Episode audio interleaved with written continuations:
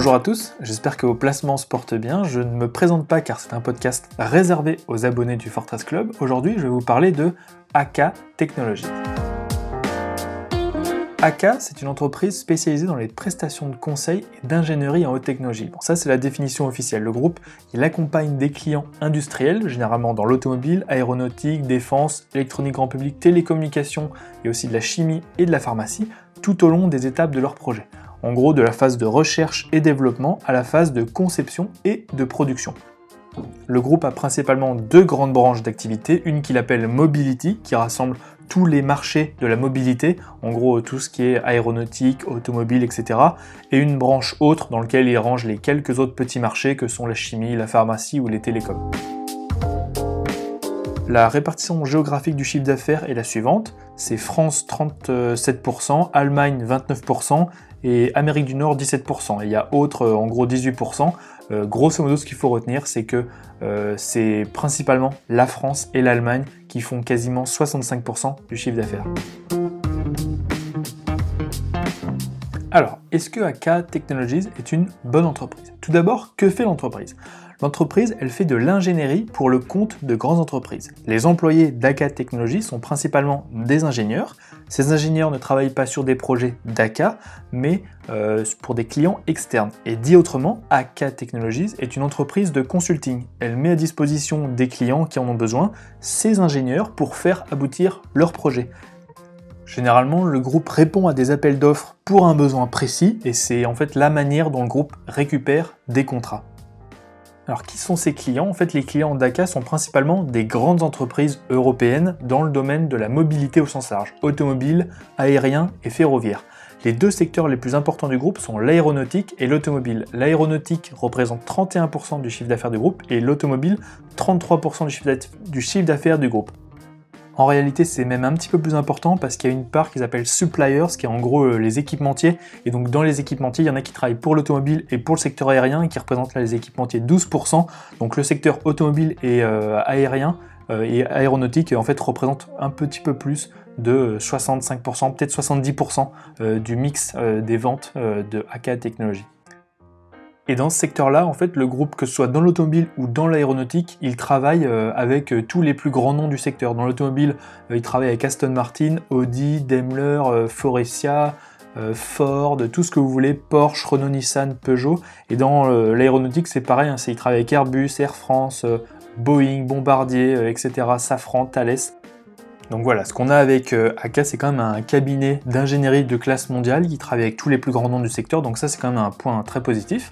L'autre point qu'on peut éclaircir tout de suite, c'est qu'on comprend parfaitement pourquoi AK a passé une mauvaise année en 2020. Hein. C'est que tous ces grands groupes, notamment dans l'aéronautique, ils ont vécu une année très difficile, ce qui les a obligés à réduire drastiquement leurs coûts en attendant que la situation s'améliore. Le groupe a aussi souffert d'un ralentissement, ben voilà, que ce soit pas que dans l'aéronautique, hein, mais c'est aussi dans l'automobile, euh, mais c'est clairement quand même l'aéronautique qui a souffert le plus.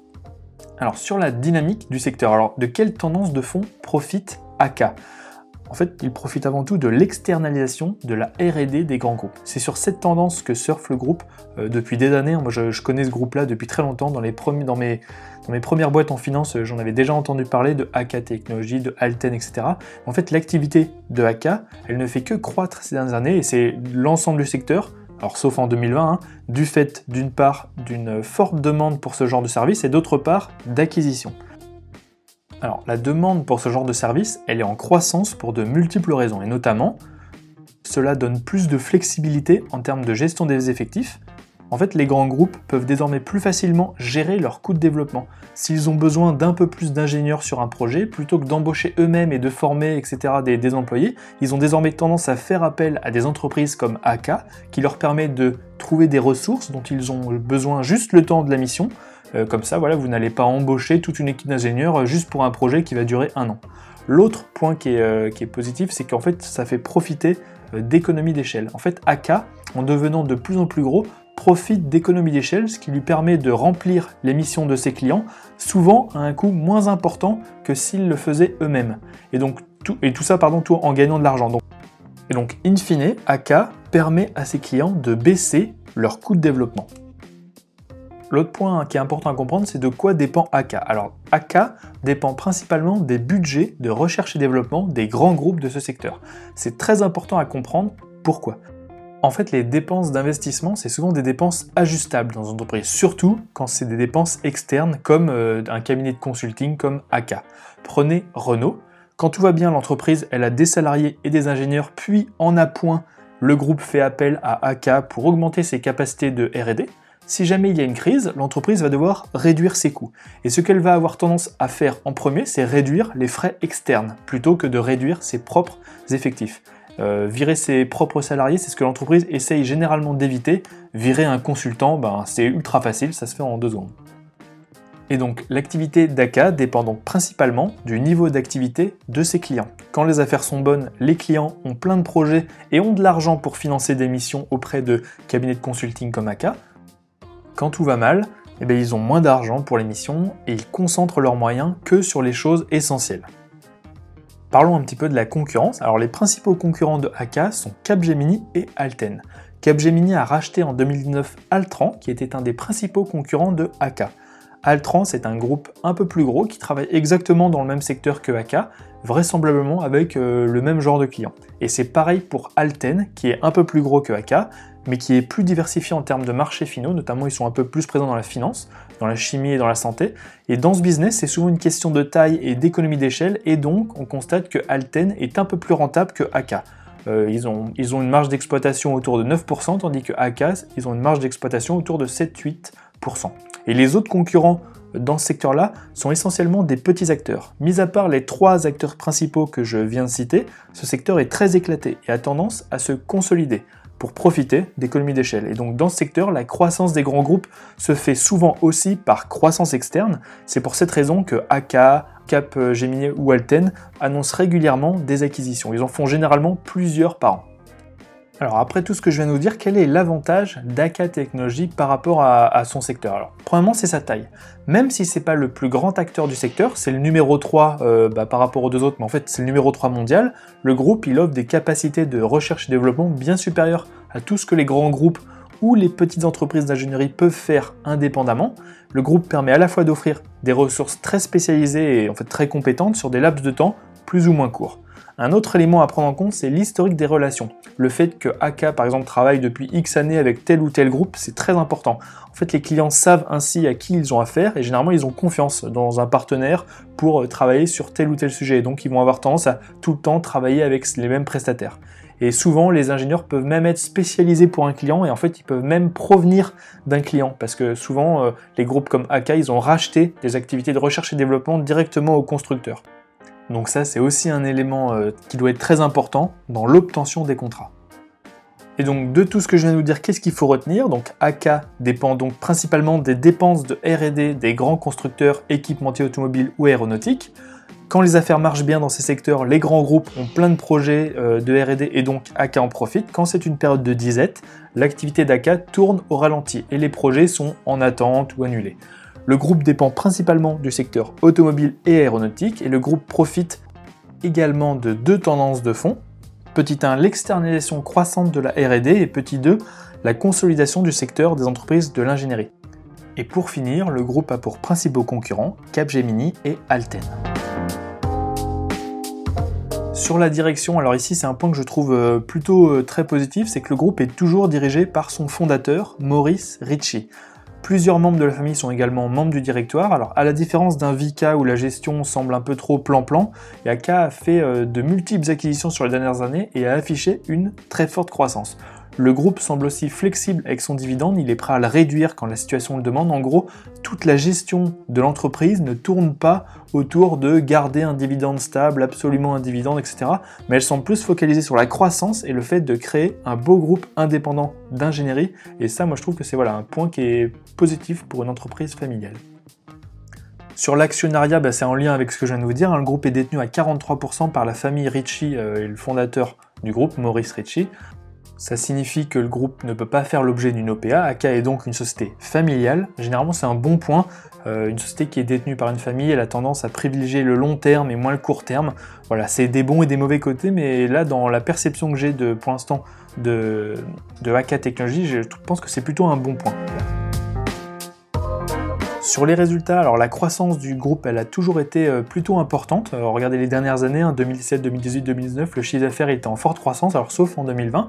En 2020, le groupe a subi euh, la crise dans l'aéronautique notamment de plein fouet, ce qui a conduit le résultat net à passer dans le rouge. Je crois que c'est la première fois. Hein.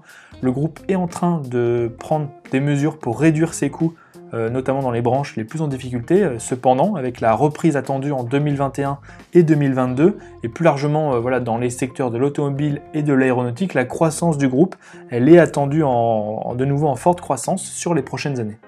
Le dividende ici, c'est vraiment une petite cerise sur le gâteau et il a été stoppé en 2020, mais les chiffres au passage sur le tableau en 2019, ils sont pas bons. Non, il y a bien eu un dividende en 2019, mais voilà, le dividende, ce qu'il faut retenir, c'est qu'il devrait revenir dès que la situation se normalisera mais ce n'est pas un critère décisif dans le cas d'investissement de AK Technologies.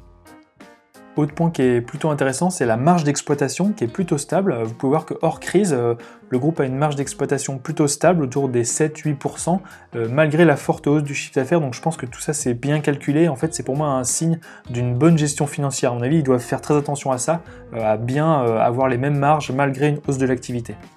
Alors un autre petit point qui est très important euh, sur la situation financière de AK, c'est l'endettement. Est-ce que l'endettement est élevé? Alors le groupe a fortement augmenté son endettement en 2020. Vous pouvez voir, il est passé de 73 millions d'euros à 341 millions d'euros. La raison, c'est l'acquisition d'une entreprise qui s'appelle Data Response pour 366 millions d'euros. Cette acquisition, elle a été annoncée en décembre 2019, juste avant la crise, donc là, euh, niveau timing, c'est pas mal. Et en fait, cet endettement qui était soutenable dans euh, la poursuite de la croissance normale, etc., il a finalement été un un petit peu euh, trop important compte tenu du contexte de crise en 2020, ce qui a conduit le groupe à procéder à une augmentation de capital de 200 millions d'euros en octobre 2020. Alors cette augmentation de capital, elle était un petit peu particulière. Elle déjà, elle était réservée à certains investisseurs, la CNP et la famille Ritchie, et elle a été souscrite à un prix 43% plus élevé que le cours de bourse au moment de l'annonce, ce qui a été très bien perçu par le marché. C'est un des rares cas où vous avez une augmentation de capital qui fait monter le cours de bourse. Grâce à cette augmentation de capital, AK va respecter ses covenants sur sa dette, donc elle ne sera pas euh, sous la pression des banques. Et l'autre point positif, c'est que c'est un très bon signal envoyé au marché. Qu'un investisseur et la famille soient prêts à racheter des actions à un prix bien plus élevé que le cours de bourse, pour moi c'est un signe voilà, euh, de confiance envoyé au marché. C'est le signe qui anticipe que le cours de bourse va fortement augmenter sur les années à venir. Donc, ce que je retiendrai du globalement de la situation financière, du chiffre d'affaires des bénéfices, c'est qu'on a un groupe qui semble globalement bien géré, mais qui a souffert de la crise en 2020. Par ailleurs, le timing de la dernière acquisition et la hausse consécutive de son endettement a conduit le groupe à prendre des mesures drastiques pour réduire ses coûts et faire une augmentation de capital. Si la reprise est plus rapide que prévu, le groupe pourrait donc ressortir plus fort de cette crise avec un endettement bien plus faible. Alors, est-ce que l'action AK est à un bon prix? Selon les projections des analystes, le groupe devrait revenir à ses niveaux de 2019 d'avant-crise qu'en 2022, ce qui au cours de bourse actuel donne un PER de 12 fois les bénéfices en 2022. Si on regarde la moyenne des PER auxquels s'est traité le groupe sur les dernières années, c'est tourné plus autour des 19. Alors, ces multiples de valorisation plus élevés que la moyenne sont justifiés par la forte croissance du groupe sur les dernières années, je pense pas que cette crise va remettre en cause les tendances de fond du marché. En conséquence, voilà, il y a fort à parier que le groupe retrouve un rythme de croissance élevé dès que la reprise se confirmera chez ses principaux clients.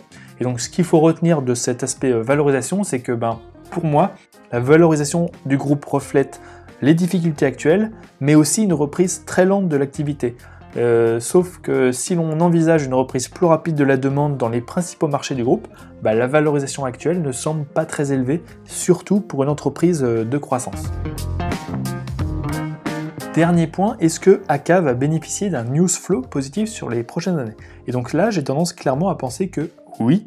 Alors pourquoi AK en fait a subi de plein fouet le ralentissement dans les secteurs aéronautiques, automobiles. Cette baisse a été d'autant plus importante que les grands groupes n'ont pas hésité à réduire drastiquement leurs dépenses en priorité dans ce genre de dépenses externes, en gros chez AK. Aujourd'hui, l'activité dans l'industrie a touché son point bas et tous les PMI manufacturiers en Europe semblent démontrer une forte reprise dans ces secteurs. En conséquence, le groupe pourrait fortement profiter d'une reprise dans l'aéronautique et dans l'automobile sur les deux prochaines années. Par ailleurs, sur la situation financière, l'augmentation de capital a permis de lever les inquiétudes sur l'endettement, et donc si la reprise est plus forte que prévu, le groupe va presque être en situation de de nouveau pouvoir faire euh, des grosses acquisitions alors qu'il aurait normalement dû être dans une phase de digestion de sa dernière acquisition. Et donc le news flow positif qui fera certainement remonter le cours de bourse de AK, c'est donc tous les signes de reprise dans l'industrie, les PMI manufacturiers, etc., etc., tous les signes de reprise de l'activité dans l'aéronautique, donc ça peut être les résultats euh, d'entreprises chez Airbus, etc., chez les équipementiers, chez Air France, plus la reprise du trafic aérien. Ça peut être aussi le redressement du marché automobile, donc c'est pareil, les résultats euh, des constructeurs, Renault, Daimler, etc., et les chiffres euh, des ventes de voitures, des immatriculations en Europe. Un autre point qui est plus spécifique à la valeur, ça va être l'amélioration de la situation financière, notamment un retour, enfin une confirmation du dividende.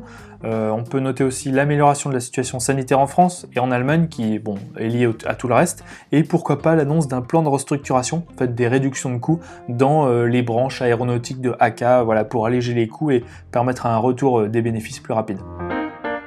Et donc, en conclusion, avec sa récente augmentation de capital, le groupe semble désormais prêt à profiter pleinement de la reprise. Le groupe ressort de la crise avec une meilleure situation financière, moins endetté, il va sans doute ressortir avec aussi un petit peu moins euh, d'effectifs, ce qui devrait drastiquement améliorer sa rentabilité. Pour l'instant, les analystes semblent prudents sur la reprise, cependant les défis en termes de RD restent nombreux dans l'automobile et dans l'aéronautique, dans un contexte en plus de plus en plus favorable à l'électrique, à l'amélioration de l'efficacité énergétique, etc ce qui veut dire que les besoins en RD de tous ces grands groupes restent très importants et dès que la reprise sera là, la demande en consulting d'ingénierie pourrait fortement repartir. Chez les deux principaux concurrents, Capgemini et Alten, les commentaires sont aussi euh, très encourageants sur une reprise d'activité forte d'ici la fin 2021. Si la reprise économique est forte sur la période 2021-2022 et que, au travers des plans de relance, les principaux marchés du groupe, je pense à l'aéronautique, et l'automobile euh, se redresse fortement, il ne semble pas déraisonnable d'anticiper d'ici 2-3 ans un retour du cours de bourse vers les 45 euros, soit une hausse potentielle de plus 55% sans prendre en compte les dividendes. Ces 45 euros, c'est ouvertement une estimation un peu prudente, mais ils correspondent à un retour des bénéfices au niveau de 2019 avec un PER de 19 fois. Donc compte tenu du profil de l'entreprise, et du contexte actuel, l'entreprise elle est plutôt adaptée au profil offensif et dynamique co-équilibré, et c'est une valeur euh, pour moi à détenir sur plusieurs années dans un PEA. Voilà, c'est tout pour euh, ce matin. J'espère que cet épisode vous aura apporté quelque chose. N'hésitez pas à mettre un petit like si ça vous a plu ou à laisser un commentaire, je suis preneur de vos retours. Euh, puis je vous dis à très vite.